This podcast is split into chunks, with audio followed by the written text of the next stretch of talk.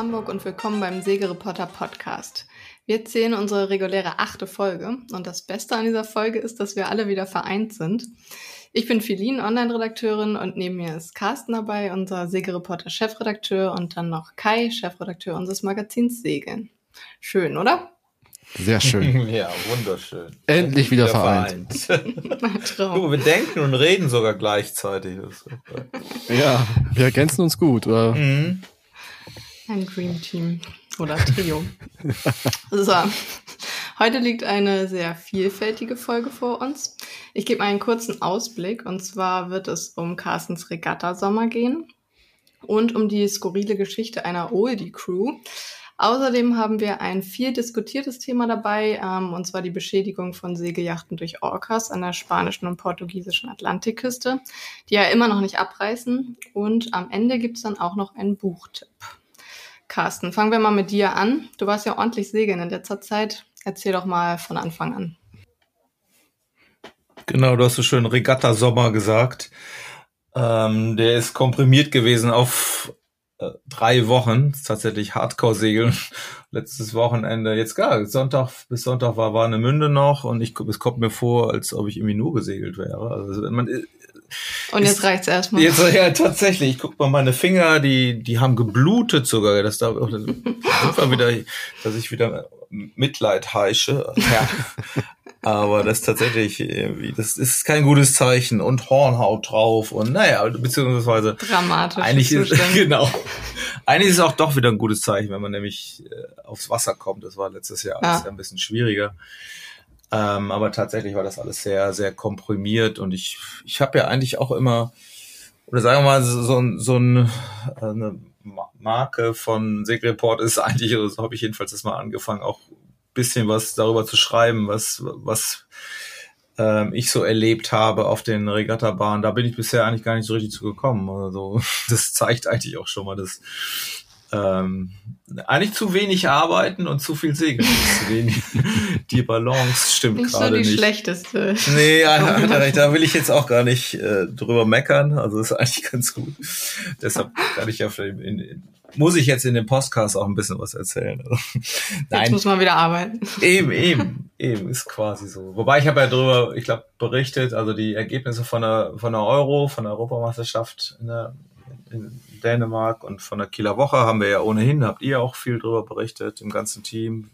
War eine Münde, wer da gewonnen hat. Haben wir auch schon irgendwie auf Segelreporter gehabt, ja. Ja, nur jetzt, jetzt darf ich auch nur noch ein bisschen ähm, rumjammern, was mir alles passiert ist. Ne? ja, erzähl mal von der Euro. ja, stimmt. Also das, wie gesagt, ich habe eben noch ähm, die ganzen dramatischen äh, ähm, Segelstunden in, in Warnemünde verabreitet, wo es schon ja, weil ich die ersten Herbsttage auf dem auf dem Wasser war mit Sturm und teilweise auch Regen. Das man kann sich gar nicht vorstellen. Das ist bei der Euro ist erst drei Wochen her ist in Kopenhagen, dass wir da bei karibischen Bedingungen tatsächlich in, in Kopenhagen gesegelt sind oder vor Kopenhagen in ähm, Skovshovet heißt der Hafen, das ist so das Segelzentrum der Dänen, äh, auch beim königlichen dänischen Yachtclub, ein riesiger Hafen, wo dann eben auch die, die Boote standen und ähm, ja, sind für eine Woche intensiv gesegelt. Bisschen komisches System, weil die haben dann bis zur die ersten drei Tage sollte nur nur ähm, in Gruppen gesegelt werden, äh, die dann bestimmten, wer dann zum Schluss eigentlich in der Gold- und Silbergruppe startet. Also 50-50 wurde das Feld geteilt. Also mit 100 Boote waren da tatsächlich dabei.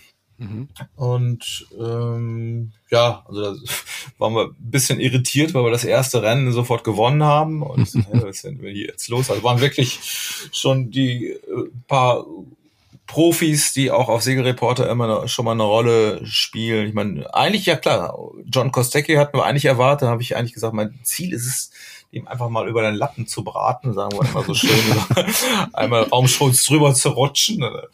Aber nee, der, äh, ja, Kostecki wäre mit Michael Ilbruck tatsächlich gesegelt, hat er stand auf der auf der Starterliste, ist aber nicht gekommen. Wie einige andere auch nicht. Also ursprünglich waren es mal 160 Teams auf der Liste, aber durch Corona Schwierigkeiten sind viele Engländer nicht gekommen, äh, mhm. ein paar Amerikaner mehr wollten auch noch kommen, sind tatsächlich nur zwei, nee, drei, vier Teams aus Amerika gewesen, die sonst auch gerne schon mal rüberkommen.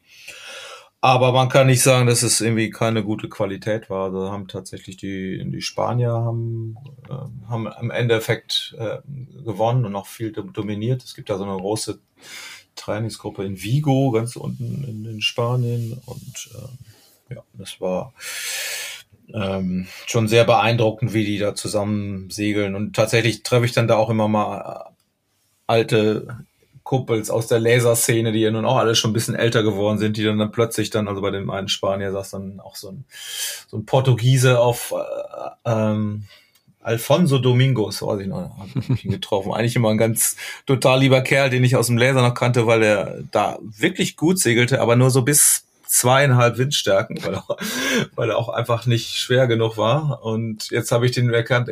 Erst mich so ein bisschen erschreckt, weil er wahrscheinlich jetzt so jenseits der 95 Kilo wog. Aber immer noch ein total lieber Kerl und eben auch äh, ja sehr erfolgreicher Segelprofi und ähm, an den verschiedensten Projekten dabei. Naja, und wir haben eben versucht, da auch mit unserer Amateurtruppe mit einem alten Kumpel aus Matchrace-Tagen von, von früher, Peter aus, aus Duisburg und einer Truppe aus, und, und Daniel und Bosse aus Strande, da so ein bisschen gegen die Profis mitzuhalten und ja, wie gesagt, auf, plötzlich haben wir das erste Rennen gewonnen und war ein bisschen irritiert. äh, was ist denn hier eigentlich los? Aber das hat sich dann relativiert. Nach der Vorrunde waren wir 16. Dann ging es komischerweise, wie gesagt, wieder bei Null los. Und ähm, dann waren eigentlich nur zwei Tage, sind in die Werte gegangen bei ein bisschen weniger Wind. Und dann sind wir im Endeffekt 28. geworden. Also im Vorfeld hätte ich gedacht, eigentlich ganz gut, Top 30, aber wir waren so oft unter den Top 10 an der Lufttonne und sind dann zurückgefallen, dass mhm. das dann sich doch ein bisschen schade anfühlt. Aber wahrscheinlich ist es genau da, wo wir dann auch hingehört haben, insofern. Mhm. Aber ist denn dann die J70 so das neue Boot für äh, Regatten? Mhm. Ja. Also ich bin da immer natürlich so ein bisschen befangen, weil ich jetzt dann auch selber dann doch viel segel oder gesegelt bin, aber ich sehe da tatsächlich überhaupt gar keine Alternative aktuell. Also was ähm, die älteren Kielbootklassen, also viele sind übergeschwenkt auf die J70 und wenn denn überhaupt was geht im, im Segelsport, in diesem Sportbootsegment, dann, dann muss man sagen, ist da, gibt's da im Moment keine Alternative mhm. und äh, ja, 160 Meldungen sagen ähm, aus, dass das international die Nummer ist. Auch in übergreifend USA ist es die erfolgreichste Kielbootsklasse. Und äh, ja, warum ist einfach, ich glaube, so ein Boot kostet 40.000 neu. Das ist immer noch, glaube ich, war jedenfalls immer die Hälfte etwa von einer von der Melges 24. Ich weiß nicht, ob man das immer noch so sagen kann. Äh, also das ist schon noch alles irgendwo erschwinglich, wenn man das auch sag ich mal, zu vier teilt zum Beispiel oder mhm. alle Boote gleich sind, ähm, da kann man da schon was machen. Und besonders einige Vereine nehmen das ja inzwischen auch als Clubboote und das hilft auch dabei für die Bundesliga zum Segeln. Also da, da passiert international viel und ich, ich habe das Gefühl, bei der äh, in Deutschland zieht das jetzt auch langsam nach. Wir sind ja immer so ein bisschen langsamer hier. Aber erstens waren, klar, nicht nur wir waren da drüben in, in Dänemark, also muss auch sagen, zwei jüngere Teams, äh, Ole Nientit mit seinem Team und den Halbtrockenleuten, die sind da sensationell Achter geworden, als zweitbeste Amateurteam. Also ähm, und Magnus Simon mit seinen mit seiner Truppe ist, glaube ich, 18., 19. geworden. Also die können alle da mitsegeln. Das ist irgendwie ein gutes Zeichen. Also wir als ja. und das hat es dann auch tatsächlich gezeigt, dass ähm, ähm, ja auch bei der bei der Kieler Woche dann plötzlich deutsche Boote am, am Start waren. Hm. Was ist denn der Grund für den Erfolg der Bootsklasse? Der geringe Preis oder das einfache Handling? Warum ist es so erfolgreich?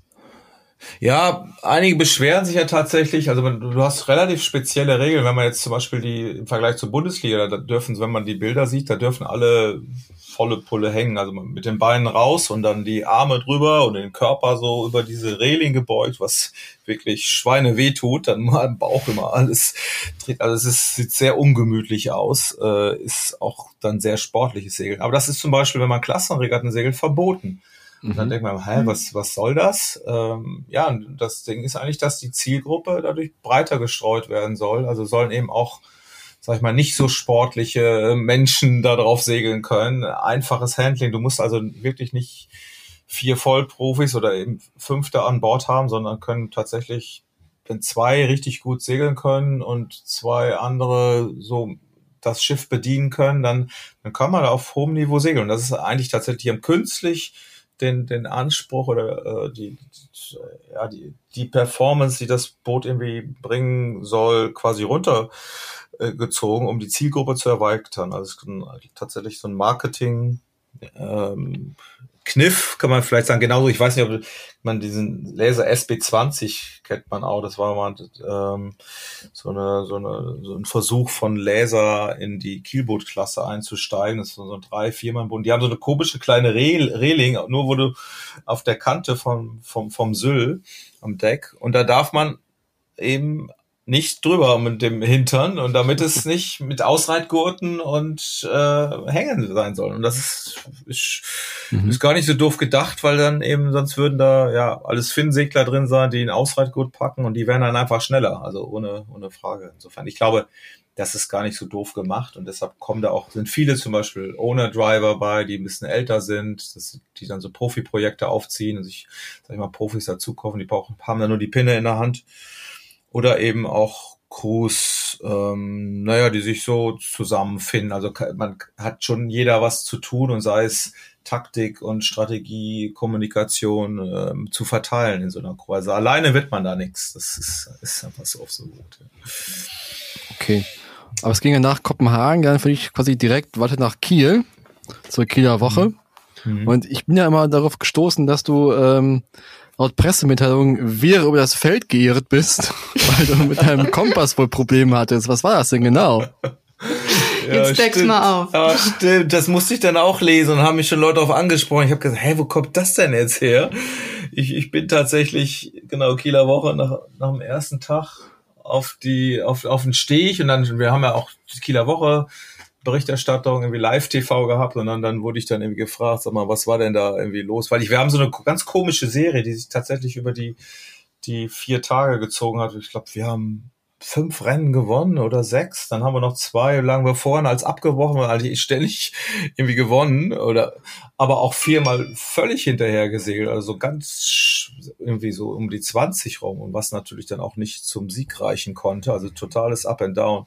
Naja, und die, das war dann auch die Frage, wieso das im ersten Rennen wir dann direkt 19. gefahren sind und dann irgendwie dreimal gewonnen haben. Äh, ja, dann, dann habe ich dann irgendwie, ich habe eigentlich gesagt, ja, kann man gar nicht erklären, das wollte ich auch gar nicht wissen, habe dann irgendwie so vom Kompass rumgestammelt und dann kam, glaube ich, da ein bisschen die, also die, die tatsächliche Geschichte ist, also bei der Europameisterschaft hatten, normalerweise segelt man, was man bei der Bundesliga zum Beispiel nicht darf, mit so einem kleinen Regatta-Kompass, äh, Computer, Velocitech, oder es gibt das auch von anderen ähm, Herstellern ähm, die einem zumindest den Abstand zur Linie ansagen. Also du kannst das Pin-End tatsächlich mit so einem GPS-Punkt tracken. Man segelt dahin, muss den Punkt tracken und dann fährt man auf, auf, so einen, auf so einen Knopf drücken und dann fährst du die zum Startschiff, drückst du auch auf den Knopf, dann hast du zwei Punkte, die per GPS sind und der sagt dir tatsächlich permanent dann, weiß ich noch, noch zehn Meter zur Startlinie oder noch 20, also ein ganz mhm. wichtiges Tool,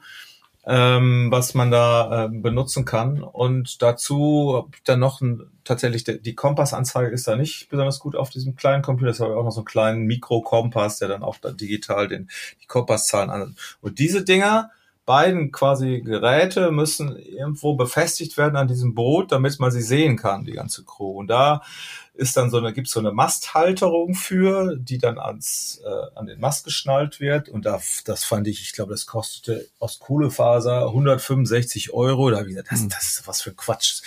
Das, das bezahle ich nicht und da bauen wir uns was selber. Und dann sind wir tatsächlich, das war eigentlich war auch ein schönes, schönes Ding von, von der Euro mit, mit vier Männern in Baumarkt. Also richtig Kopenhagen in Baumarkt.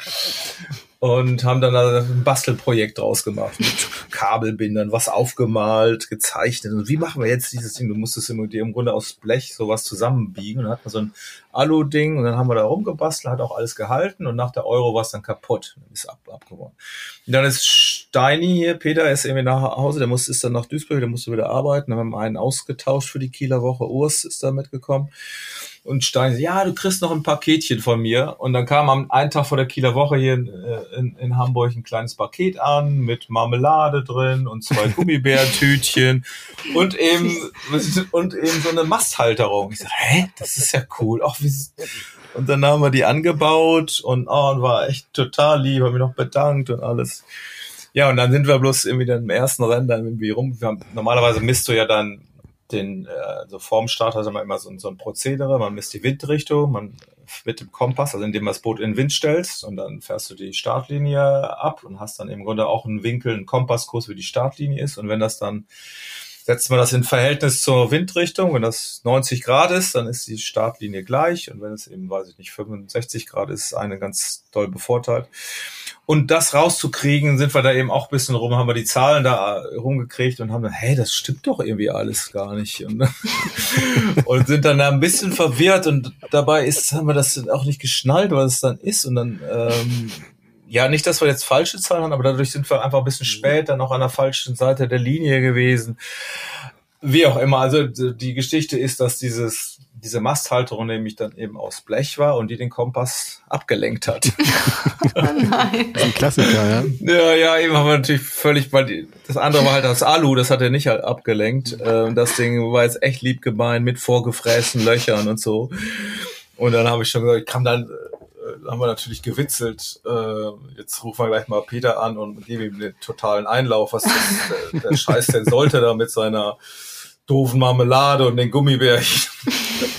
Nein, das haben wir uns gespart. Das war total lieb. Und wir haben es dann später, er hatte dann auch mal gefragt, oh, wie lief's denn? Und so, ja, ich muss dir da was sagen. Und jetzt hat er versprochen, oh, das tut mir leid, aber er bastelt jetzt was Neues aus Alu. Das ist auch so, ist auch so ein Klassiker. Das ist uns auch mal passiert. Wir hatten ja. mal äh, auf dem Weg zu einer Regatta, als ich noch ORC-Regatten gesegelt bin, ne, Überführungsregatta, also Überführungsturn quasi. Hm. Und dann machst du natürlich äh, Autopiloten rein und der fuhr halt immer irgendwo anders hin. Der, der fuhr überhaupt nicht mehr geradeaus, der Autopilot, ja. Aber was ist das denn? Haben wir das nochmal kalibriert und diese, diese Klingel gedreht für den Autopiloten, hat alles nicht funktioniert.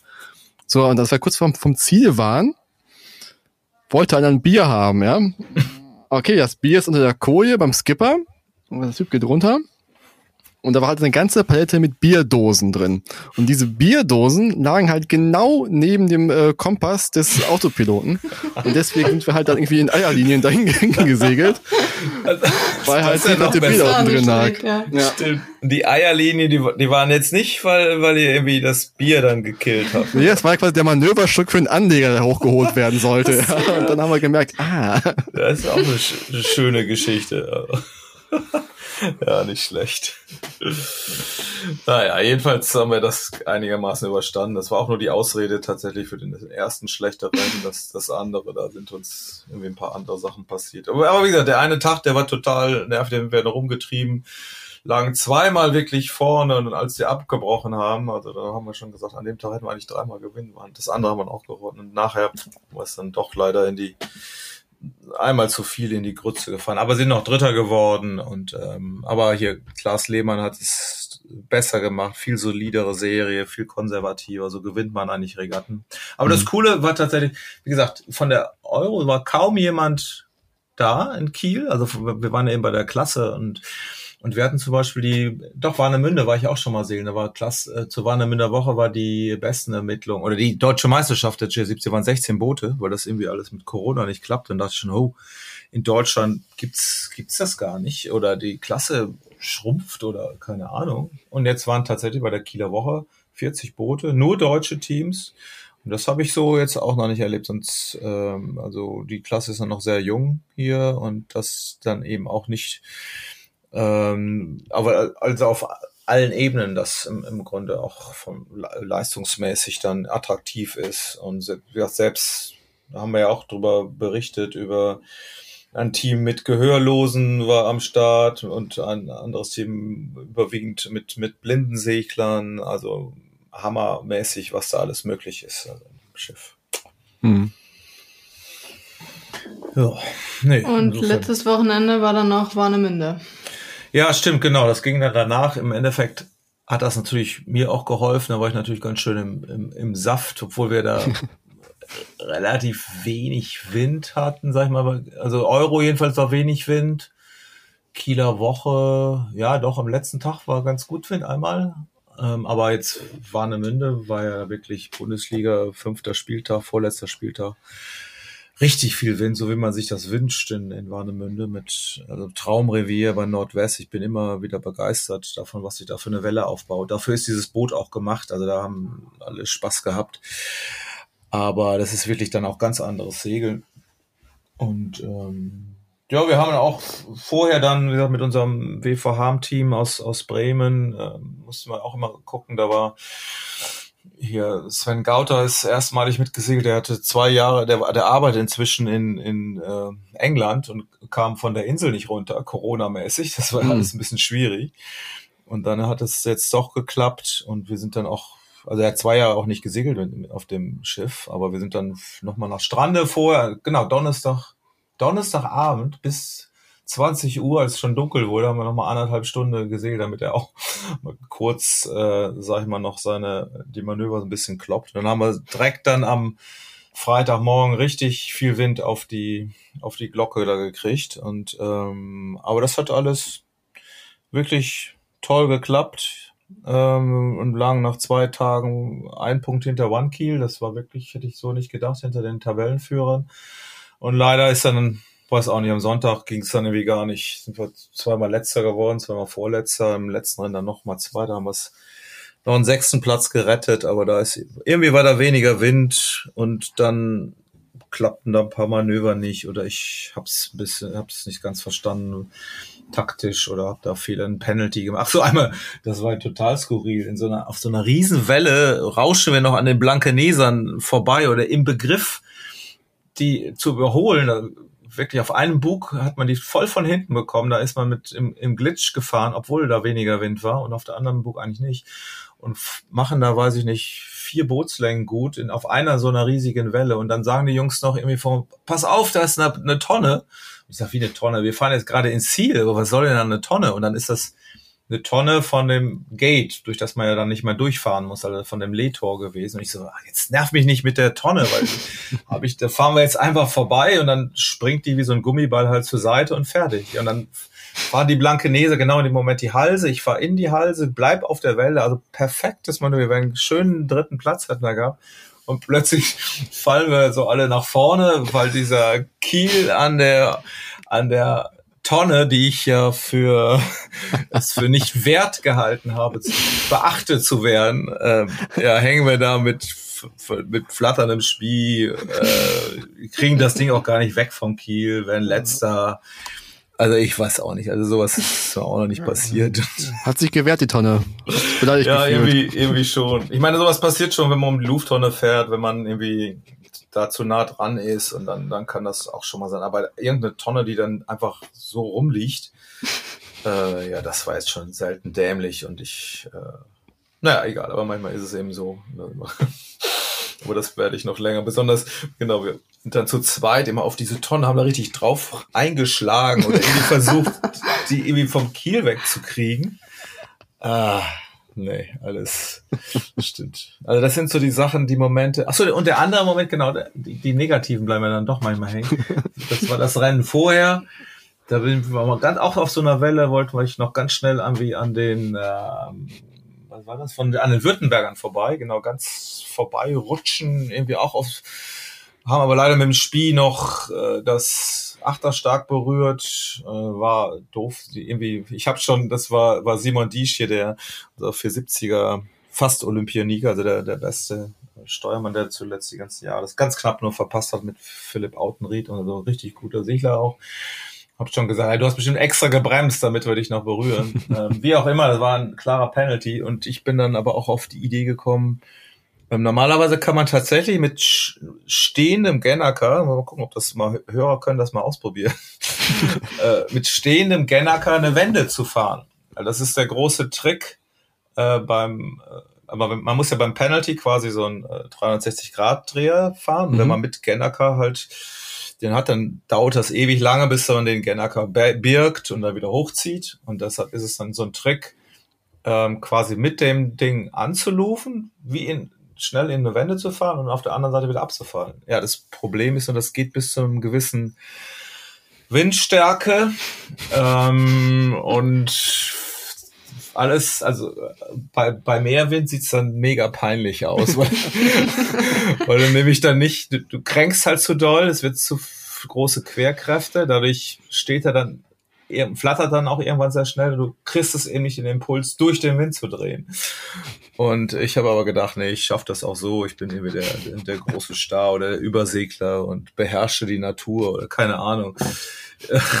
Jedenfalls sah das ja so peinlich aus, wie wir dann im Wind standen, rückwärts trieben, es nochmal versucht haben und ja, ja, also das, das sind schon zwei Manöver. da werde ich, glaube ich, in die Annalen eingehen. Gott sei Dank hat ich, da im Live-Video konnte man so ein bisschen Gott sei Dank nur sehen. Gott sei Dank nicht so ganz, ganz, ganz draufhalten, sonst werde ich da wahrscheinlich noch mit erpresst worden. Oder so. Ja, also wenn die Hörerinnen und Hörer davon ein Video gemacht haben sollten oder ein Foto gemacht haben sollten, bitte schickt es uns. uns. Ja. An Kai und mich. Ja, genau, genau. Ja, sehr gerne. Genau so machen wir das. So, dann gehen wir mal von deiner skurrilen ja. Geschichte zur nächsten skurrilen Geschichte. Mhm. Stichwort Bonholm. Was ist da passiert mit den Oldies? Ich kann es gerne kurz äh, nacherzählen. Also im mhm. Prinzip sind eine, eine Herrencrew mit einem geschotteten Schiff von, ich glaube, von, von Rügen, von Rügen war es, ja, glaube ich, ne? Genau. Äh, rüber nach Bornholm gesegelt, mhm. hatten noch einen wunderschönen Turn, sind dann in Bornholm äh, die Küste entlang gesegelt, schön im Lederinsel sind dann oben um die Nordspitze rum. Und da gab es dann so ein bisschen, ja, gegen an, hohe Wellen, viel Wind. Die waren so ein bisschen überrascht von den Bedingungen vor Ort und haben sich gedacht, ja, jetzt äh, gucken wir mal, wo ein Hafen ist und gehen da rein und äh, wettern das jetzt ab. Und haben die auf der Karte den Hafen ausgesucht, haben diesen angesteuert und haben dann aber vor Ort gemerkt, dass dieser Hafen viel, viel zu klein ist. Also da liegen so ein paar Fischerbötchen drin, so mhm. Angelkähne. Und wollten dann umdrehen und sind dann aber in dem Moment auch auf Grund gelaufen und sind dann an so einem Mini-Strand. Äh, Bornholm ist relativ felsig, die ganze Küste, sind dann da angespült worden und mussten dann vom Schiff gerettet werden. Und das Schiff lag quasi auf den Steinen. Hm. Und dann war der Turn vorbei. Ähm, die beiden Herren waren schon ein bisschen älter. Der Skipper war, glaube ich, 81, sein Mitsegler war 79 hm. und äh, segeln seit 16 Jahren zusammen, soweit ich weiß. Hm also auch sehr erfahren, ähm, aber es kam auch raus, dass sie vor sechs, sieben Jahren schon mal auf Bornholm gestrandet sind. ähm, ist natürlich immer die Frage, wie sowas passieren kann. Ich muss da an unseren ersten Podcast denken. Da hatten wir den Fall von einem Skipper, der nachts an der, am, äh, am Pier von Scheveningen mhm. gestrandet Stimmt, ist. Ja. Der wollte auch in Scheveningen reinsegeln, hat damals dann das Pier, die Beleuchtung des Piers mit dem Hafen verwechselt und ist dann da hängen geblieben, mehr oder weniger. Ähm, Bornholm, der Vorfall war jetzt bei, bei gutem Licht, soweit ich weiß. Also war tagsüber. Ähm, das sind immer so Fehler, die können halt passieren, wenn man sich keinen Plan B macht. Also wenn man halt nicht genau weiß, welche Häfen sich äh, anbieten für sowas. Ich kenne das auch. Ähm, da guckt man auf der Karte und da kann die Karte schon mal so ein bisschen, wenn man nicht ganz genau hinguckt, ne, sieht ein Hafen auf der mhm. Karte auch ganz wunderschön aus. Und dann siehst du halt vor Ort, dass er doch nicht äh, so ideal ist weil manchmal auch der Maßstab einfach fehlt. Ne? Wenn du einen Hafenplan anguckst, ja. dann sieht der Hafen relativ groß aus und dann biegst du ab und merkst dir, oh, das war vielleicht doch nicht die beste mhm. Entscheidung. Am Ende wissen wir nicht ganz genau, was die beiden Beweger jetzt wirklich da rein zu segeln. Mhm. Ähm, Fehler können passieren. Äh, war ja wohl auch nicht so schön von den Bedingungen her. Wahrscheinlich hoher Seegang. Ja, also ich, ich, ich, ich, man stellt sich das ja auch nur so vor, ne, wie das passiert ist. Die haben zwar dem dänischen Fernsehen ein Interview gegeben und haben das dann so erzählt, aber so, warum, warum das jetzt? Ich kann, aber ich denke, das ist auch so, wie, wie, wie, wie du gesagt hast. Also man guckt dann auf die Karte und sieht dann auch irgendwie ein so ein, so ein Logo, Hafen hier und dann weißt du aber noch nicht unbedingt sofort die Infos, wie sieht das irgendwie aus. Und wenn man dann ein so ein Foto habe ich gesehen oder auch bei auf dem dänischen Fernsehen bei dieser Übertragung, das ist halt, ja, ist ein Hafen, aber das sind so so Mini-Motorbötchen, ne? Und ja. die Hafeneinfahrt, von dem das eine äh, Foto gemacht wurde, das ist halt eine, eine ja, da wäre die vielleicht gar nicht reingekommen, das, äh, die, die Bavaria. Also, ja, so ist es dann wahrscheinlich gekommen. Und klar, wenn das dann eine Lega Wallküste ist, dann fährst du da hin und, und äh, guckst dann irgendwie nach Lee und dann äh, hat er auch dann gesagt, in, in dem Moment, wo sie es gecheckt haben, dass es vielleicht ein kein richtiger, nicht der beste Hafen ist, dann saßen halt schon auf. Also das ist. Eben, das ja. geht dann relativ schnell, ne? Also wenn mhm. das Legerwald ist, dann kommst du da meistens auch überhaupt nicht mehr weg, auch mit dem Motor ja. nicht mehr, weil dann ist äh, so konfus die See, mhm. dann hast du wirklich Probleme. Und ähm, das Gute ist, den beiden ist da nichts passiert. Ja. Sind beide ja. wohl auf, haben, sind mit dem Schrecken davon gekommen. Von mhm. daher nichts passiert. Und die Frage ist halt immer, was man daraus lernen kann. Und hm. Für mich ist es auch so ein bisschen so, so ein Ding jetzt, du hast ja meistens auf Pottern mittlerweile auch die Möglichkeit, ein Overlay darzustellen, zum Beispiel ähm, SAT-Bilder. Mhm. Ja, nicht nur die Karten, auch Satellitenbilder zu, zu wählen. Und ich, das werde ich jetzt auch mal öfter mal machen, dass ich mir halt das Google, äh, den Hafen mal auf Google Maps angucke mhm. und so, was da eigentlich drin ist. Also das fand ich ja auch, als ich das ein bisschen recherchiert habe, habe ich das Ding dann auch mal eingegeben, Google Maps und dann, äh, wenn man das dann so sieht, dann denke ich, oh ja klar, da kann man eigentlich nicht hin. Ne? Aber ich stelle mir das jetzt auch vor, die wollten ja eigentlich einen Hafen weiter bisschen haben, das fand ich auch lustig, waren wir eigentlich zur, zur Mittagspause irgendwie im anderen Hafen angelegt, schon vorher, aber das ist quasi auf der anderen Seite, also auf der Leeküste von Bornholm gewesen in dem Moment bei Ostwind. Mhm.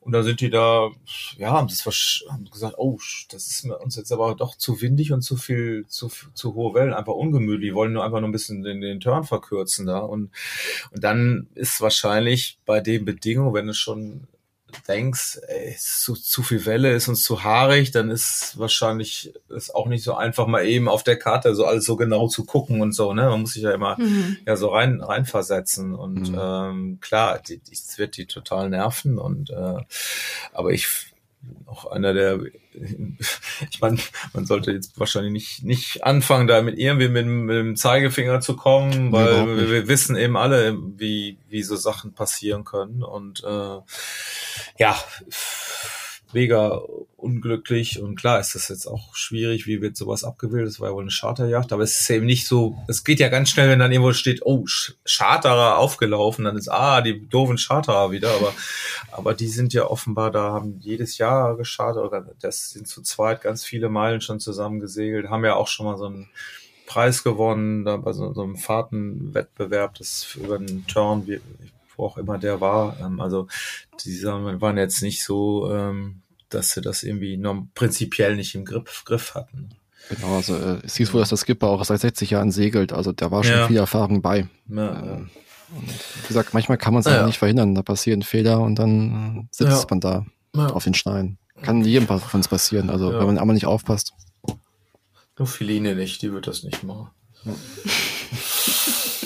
Mit meinen 60 Jahren Erfahrung. Ja, stimmt. Dann müssen wir erstmal schaffen, sowas, ne? Also, ich hab's noch nicht geschafft. Ja. Wahnsinn. Nee, nee, hast du recht. Wobei, ich bin mir nicht sicher, ob die, ja, auf jeden Fall sind die lange befreundet, ob die so, wie lange die jetzt da auch schon zusammen segeln, aber, ja, aber auf jeden Fall, äh, ja, sehr erfahren, ja keine Anfänger gewesen oder wo man sagt, oha, oder wir haben doch schon mal die Videos, wenn dann irgendwelche Neucharterer in Kroatien mit dem Mast gegen die Brücke dengeln oder so, haben wir auch schon mal drüber geredet. Das ist dann eher so, dass oh, ich, ich, ich nehme mir mal ein Boot und, und Mist, da ist ein Mast drauf und jetzt fahren wir mal völlig unbeleckt dann irgendwie äh, über die See. Also das ist da sehr, sehr weit von entfernt. Das ist ja auch oft angeblich in Holland so ein Thema, wenn die Leute ähm, erst einmal ein Schiff chartern oder die ersten hm. Mal ein Schiff chartern und noch nicht diesen, den Bezug so richtig zu diesem Mast haben. Hm. Und du hast in Holland ganz viele Schleusen, äh, wo halt noch eine Brücke davor ist für die Autos. Hm. Und manchmal ist es so, dass die Leute dann, da gehen die Schleusentore auf und dann liegen die Leute den Hebel auf dem Tisch und wollen da durchfahren und dann merken im letzten Moment, oh, da war ja noch die Brücke und dann kracht es schon. es soll angeblich wirklich ein äh, relativ häufiger Unfallgrund sein in Holland. Ich habe es noch nicht äh, selber gesehen, aber auch schon ein paar Erzählungen gehört, wo es äh, beobachtet worden ist. Ähm, diese Awareness fehlt halt manchmal, dass halt doch so ein großer Master drauf ist und du siehst halt, wie die Schleusentore aufgehen, dann gibst du Gas, wo du raus willst. Ja. Es ist, ist schon eine wunderschöne Freizeitbeschäftigung, die wir da äh, ja, aber wie gesagt, das machst du auch nur einmal und dann nie wieder. Dann weißt du, was du machst hast. Also von daher ja, ist wie die Herdplatte. Ja, genau. ja, nicht schlecht. Du hast auch noch was, Philine. Ja, ich habe noch unser Community-Thema. Mhm. Wir haben ja voll das Programm, die Orcas.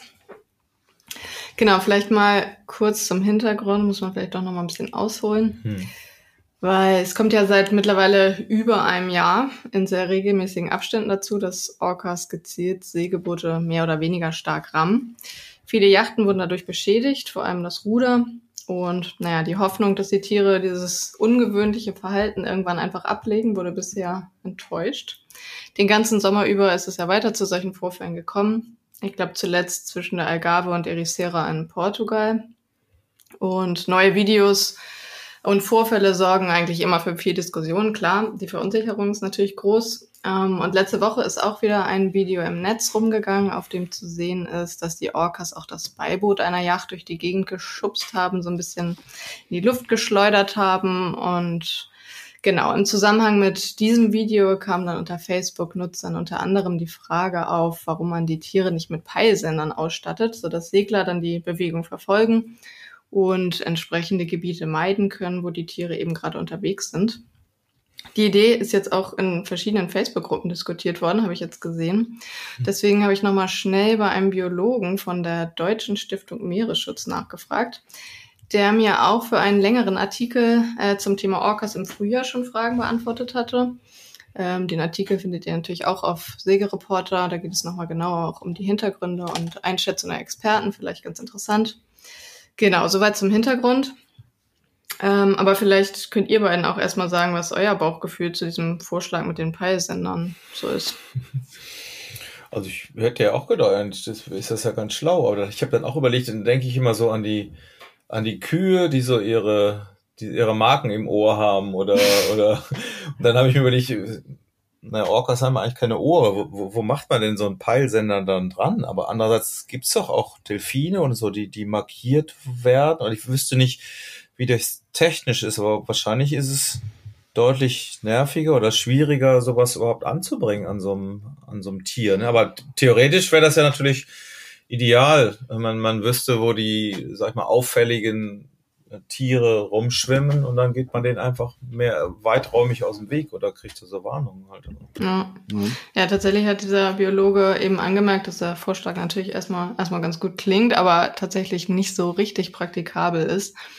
Ähm, tatsächlich werden Meeressäuger überhaupt und dann auch noch so große und kräftige, schnelle Tiere ähm, eher nicht so mit solchen Sendern ausgestattet. Also es ist ziemlich schwierig und eben auch keine gängige Praxis wie bei anderen Tieren. Ähm, genau, nach seiner Auskunft ist es eben einmal problematisch, die Tiere überhaupt zu finden. Ähm, und dann bestünde auch noch die Gefahr, die ähm, bei dieser Aktion dann zu verletzen, was natürlich nicht Sinn der Sache ist. Und was er dann eben auch noch gesagt hat, ist, dass es auch nicht unwahrscheinlich ist, dass die Sender eben auch ziemlich schnell wieder verloren gehen. Also so einfach ist es dann doch nicht. Also es klingt irgendwie erstmal naheliegend, machen wir bei anderen Tieren ja auch, aber tatsächlich hm. bei Meeressäugern eben nicht, sondern mh, mm, es wird auch in der Orca-Forschung, ähm, wie er gesagt hat, mit äh, sehr viel behutsameren Methoden normalerweise gearbeitet als mit solchen Sendern. Ähm, zum Beispiel, ganz lustig, ähm, wird in Nordamerika ein Hund eingesetzt, der die Ausscheidung der Orcas erschnüffelt, um die aufzuspüren. Der kann tatsächlich das über eine Entfernung von, ich glaube, einer Seemeile riechen. Im Wasser? Ja, also der Hund ist dann, glaube ja. ich, auf dem Boot und ja. er schnüffelt das aber dann trotzdem. Und hm. also das sind eher so die Methoden, wo er meinte, man geht eigentlich tatsächlich sehr viel behutsamer vor, weil das mit denen nicht so einfach ist. Hm. Genau. also müssen sich Segler jetzt immer einen Hund mit an Bord nehmen. Genau, genau. Und dann ausgebildeten Kaka, äh, Orca-Kaka-Hund. genau. Oh, nicht schlimm. Also das ist die Lösung. Aber weiß man denn, aber warum die das machen? So richtig immer noch nicht, ne? Du hast das zwar ja auch schon mal geschrieben oder mit den. Ja, also ich glaube, der Stand ist noch immer, ja. ähm, dass die anscheinend eben gelernt haben, dass wenn sie ans Ruder gehen, der, der Segelboote, dass dann halt, dass die Boote dann anhalten. Also sie äh, rammen mhm. und es passiert was ähm, aufgrund ihres Verhaltens eben und das ist halt eben das Spannende für die, äh, dass ja, sie halt eine Reaktion also. hervorrufen können, genau. Mhm. Also und also Aggressionen konnten überhaupt nicht bewiesen werden, dass dahinter jetzt irgendwie irgendwie eine böse Absicht steckt, sondern mhm. ja, es ist wirklich einfach, dass sie merken, es passiert was, die Boote halten Richtig. an, wenn sie eben dagegen gehen und ich glaube, das ist auch immer noch der Stand. Mhm. Und äh, lernen andere dieses Verhalten, das wäre ja auch ein bisschen ja, das ist ja die Angst, dass das tatsächlich jetzt sich immer weiter ja. ausbreitet. Also ich glaube, da gibt's noch nichts Neues zu. Es waren ja irgendwie zuletzt zwei Orca-Gruppen, die aber alle eben aus dieser selben Population da, aus der ja, okay. Breiter-Population stammen. Mhm. Ähm, ja, genau, aber das ist natürlich die große Angst, dass es jetzt auch noch anderswo losgeht, aber das ist bis jetzt, deutet, glaube ich, jetzt nicht unbedingt zu viel mhm. darauf hin.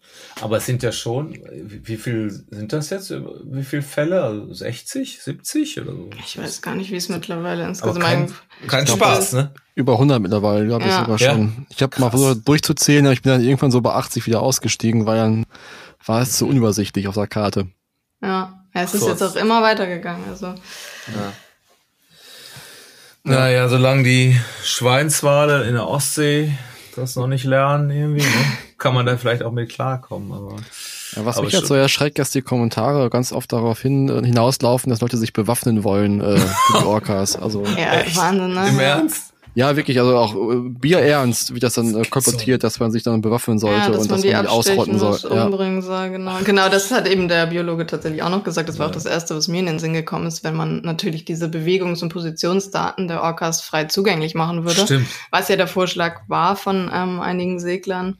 Ähm, dann ist natürlich die große Gefahr, dass, dass leider Stimmt. auch Menschen Menschen sehen und darauf zugreifen können, die das eher nicht tun sollten, weil sie eben Böses im Sinn haben.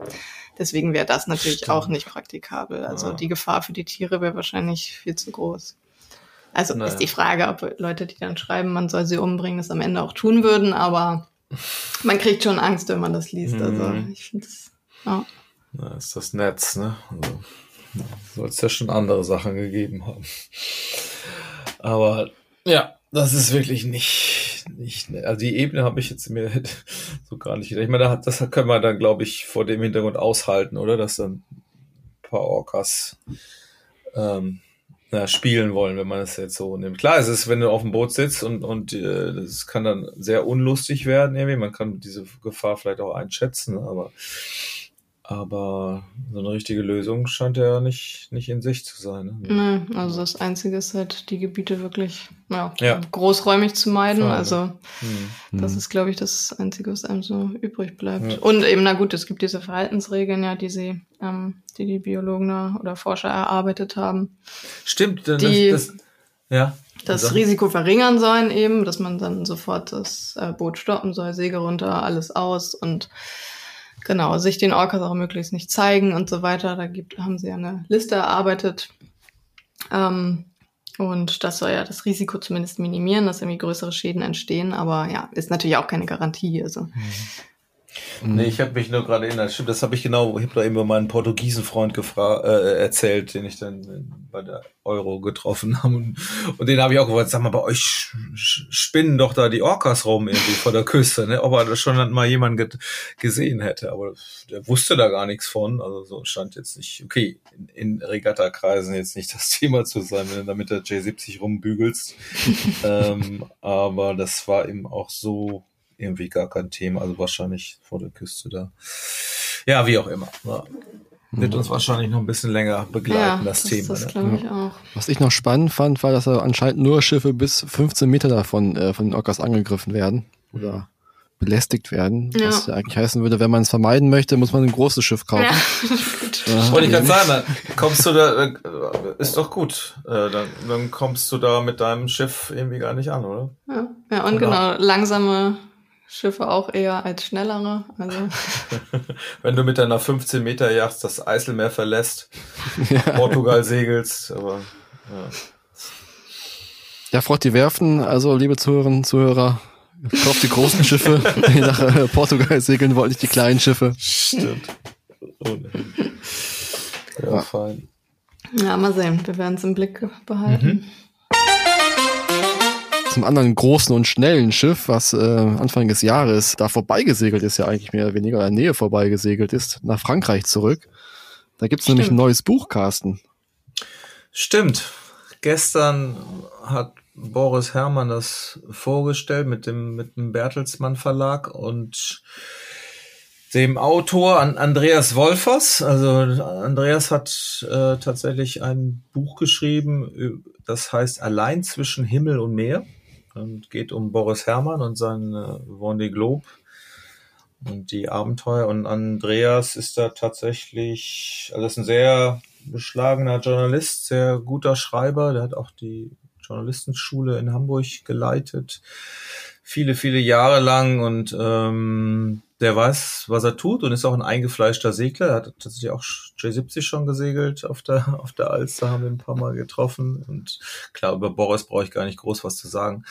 Ähm, und der hat gestern so ein bisschen in der äh, Online-Pressekonferenz erzählt, äh, wie dieses Buch zustande gekommen ist und ist ziemlich großes, dickes Ding und ähm, ja, beschreibt sehr nah die äh, ganzen, äh, ja, die Dramaturgie auch des Rennens. Boris hat ja sehr viel über sich da preisgegeben, muss man ja sagen. Das hat er auch besser gemacht als alle anderen. Ähm, zumindest die, die man verstehen konnte. Ich glaube, von den Franzosen haben das wahrscheinlich auch einige gut gemacht, aber ich bin jetzt auch nicht französischsprachig. Aber das ist natürlich die, äh, da hat er wirklich eine Marke gesetzt. Und äh, das darüber hinaus, es gab es aber wohl noch sehr viel Zwischentöne und äh, Andreas war dann auch in so einer WhatsApp-Gruppe drin. Er hat ein bisschen erzählt, wie, wie Boris auch mit ihm kommuniziert hat, hat jeden Tag da immer noch mal eine kleine Nachricht ihm überbracht per Sprachnachricht oder so, so kleine Snippets, wo, woraus er im Grunde auch noch mehr Details rausgeholt hat, was zum Beispiel auch bei der Escoffier-Suche äh, passiert ist. Und viele Sachen sollen dann noch sehr ähm, eng beleuchtet sein. Ich habe es mal angelesen, überflogen. Ich äh, habe gesagt, oh, ich pack's jetzt nicht an. Ich habe keine Zeit, das jetzt gerade zu lesen. Ich habe nur gehört, es soll man wirklich dann auch äh, äh, sehr sehr spannend sein. Ähm, Urteil kann ich mir noch nicht erlauben, aber im Endeffekt gehe ich davon aus, dass es wirklich ähm, ja, eine sehr, sehr große Bereicherung ist, äh, wie ja dieses ganze Thema Wonny Globe ohnehin und gerade mit, mit Boris ist für unsere ganze Segelbranche, muss man einfach ja mal so sagen. Bin gespannt, wenn ich das anfange zu lesen. Hm. Weißt du denn etwas, wo schon vorher geplant gewesen ist, oder kam das jetzt erst durch den Boris-Hype Anfang des Jahres zustande? Nee, ich glaube, die haben das tatsächlich vorher schon, schon geplant. Ähm, und Andreas hat sich, hat ja tatsächlich vor dem Rennen sogar mit ihm eine Überführungstour gemacht, in der, also in Lorient oder im Bereich von Lorient, da in, in den französischen Gewässern, war auf dem, auf seinem Open 60 mit dabei, hat ihn begleitet. Das Ganze ist auch so ein bisschen, glaube ich, aus dieser Greta-Geschichte entstanden. Ähm, also das ist jetzt nicht hier so ein, so ein Schuss mal eben los, sondern da steckt viel journalistisches Know-how drin und Recherche auch drin. Und ähm, ja, ich bin gespannt, was da wirklich drin steht. Wobei man sagen muss, eben habe ich auch eine, gesehen, äh, apropos Buch und Vendée Globe, Jean Le Cam hat auch äh, seine seine, sag ich mal, Erfahrungen veröffentlichen, aber der hat direkt zwei Bücher abgeliefert.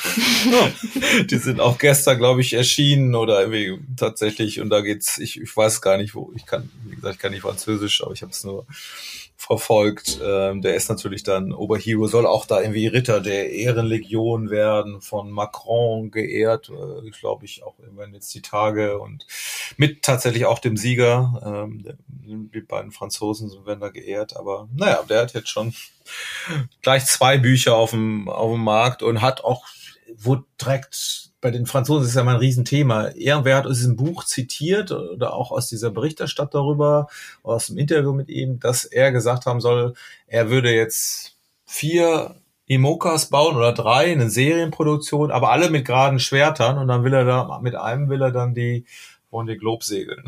Oh. da musste er jetzt doch erstmal ein bisschen zurückrudern. Das wurde wohl ein bisschen schräg, verzerrt, aus dem Zusammenhang. Und äh, naja, aber bei denen ist das alles ein ganz großes Thema, Titelseitenthema, was ähm, Herr Le Cam tatsächlich äh, von sich gibt da. Und aber mit, mit Boris ist ja nun ähnlich. Man muss auch sagen, es stimmt es, ähm, dass die Dokumentation des ZDFs von Nils Kaben mit mhm. Boris Herrmann, ne, die hat ja jetzt gerade so einen tatsächlich einen Fernsehpreis gewonnen.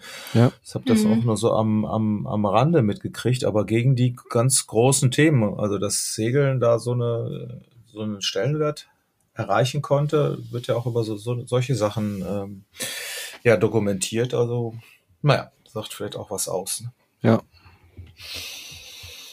Gut. Ja. Dann schließen wir für heute. Mhm. Oder möchtet ihr noch was loswerden? ich nicht. Nee, ich auch nicht. Gut, sehr schön. Dann danke an euch beide und an unsere Zuhörer. Noch mehr News und interessante Geschichten aus der Sägewelt gibt's wie immer auf sägereporter.com. Anmerkungen, Themenwünsche könnt ihr uns natürlich auch jederzeit schicken und dann bis zum nächsten Mal. Tschüss. Danke. Tschüss. Tschüss.